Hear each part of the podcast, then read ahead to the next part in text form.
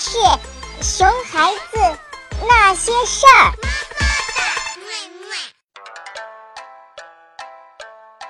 大家好，我是陈玉，欢迎大家收听本期的《熊孩子那些事儿》。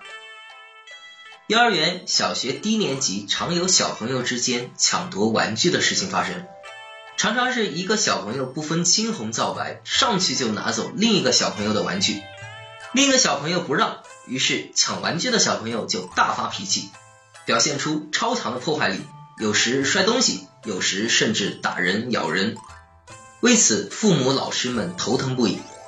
大人们通常的做法有两种，一种是看似秉公处理，安慰被抢的孩子，批评抢东西的孩子，但是抢东西的孩子常常并不服气，只是暂时屈服于大人的威吓之下；另一种看似有失偏颇，父母碍于面子，不想批评抢玩具的孩子，于是就劝解自己的孩子要大度忍让。但却让被抢的孩子难过、伤心，甚至否定自己。抢玩具的孩子呢，心生得意，想着，嗯，下次还这么干。似乎除了这两种方法，再也没有更好的办法了。在为各位父母提供如何解决这类问题之前，我们先来看看为什么会有爱抢玩具的孩子存在，同时他们的敌意究竟来自于哪里。二十世纪八十年代，心理学家道拉德做了这样一个实验，将一群男孩子分为两组，故意安排第一组男孩站在玻璃墙外观看满屋吸引人的玩具，让他们经历长时间的痛苦等待，才让他们进去玩玩具。第二组男孩子则不需要任何等待，直接进房间玩玩具。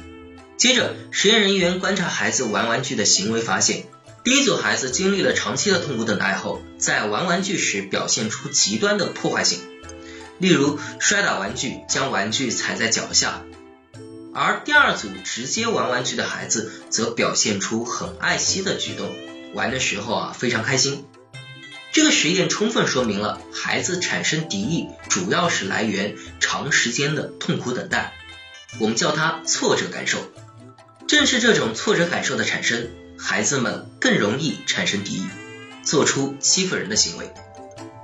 其实，作为大人，我们也能够理解，坏情绪、不好的体验会让我们更容易迁怒于别人，这时候也更容易表达出敌意。那么，了解了抢玩具孩子敌意的缘由，我们该怎么做呢？主要有以下两点：第一，大人处理矛盾时要做到客观公允；更重要的是，帮助孩子了解敌意的真正原因。怎么才能做到客观公允呢？我们都知道，处理矛盾时要先告诉抢玩具的孩子，抢东西的行为是不对的，不被允许的。抢完应该先和小朋友商量，而且做错了就要道歉。这个步骤大部分父母、老师都是如此处理的。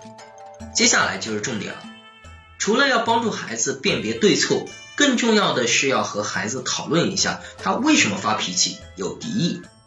这是很多大人都容易忽略的。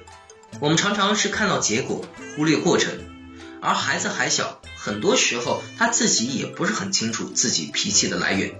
所以这一点非常重要，要孩子讨论他发脾气的真正原因，这样可以让孩子了解自己，并且有助于下一步学会控制自己。第二，帮助孩子学会管理自己的挫折感受。孩子的成长不可能一帆风顺。挫折感受一定是常伴左右的，所以帮助孩子学会管理自己的挫折感受是孩子的必备技能。在对这种挫折感受进行处理时，人们常用的一个方法就是将这种挫折情绪发泄出来。这个方法是很好，但许多大人却误用了。例如，孩子摔倒了，在地上哭，老人们常常会走过去将孩子抱起来，并使劲跺几下地面，安慰孩子说。都是地板不好，好像是帮忙在教训地板。这就是大人们想帮助孩子受挫后找个对象发泄出来。这个对象有可能是人或者物，但这有可能会让孩子养成推诿责任的习惯。这就是一种不正确的发泄方式，和我们说的把挫折情绪发泄出来有本质的区别。下面我们说说正确的发泄方式是什么。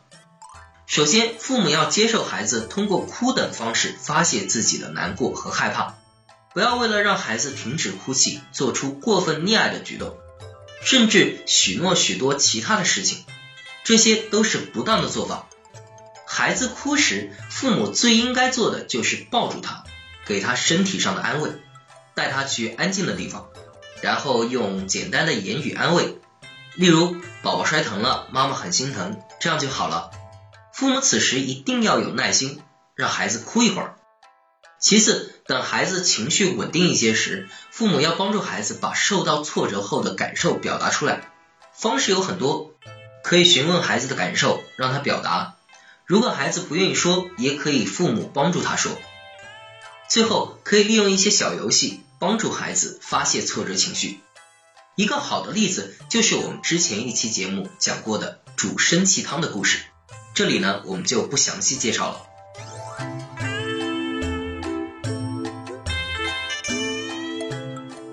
好了，相信通过收听本期节目，你一定已经知道该如何处理孩子在交往中发脾气的问题。以上就是我们本期的全部内容了。本期节目到这里就要和大家说再见了。如果您在养育孩子的过程中遇到了什么难题，欢迎向我们节目提问。最后，感谢您的收听，我们下期节目再见。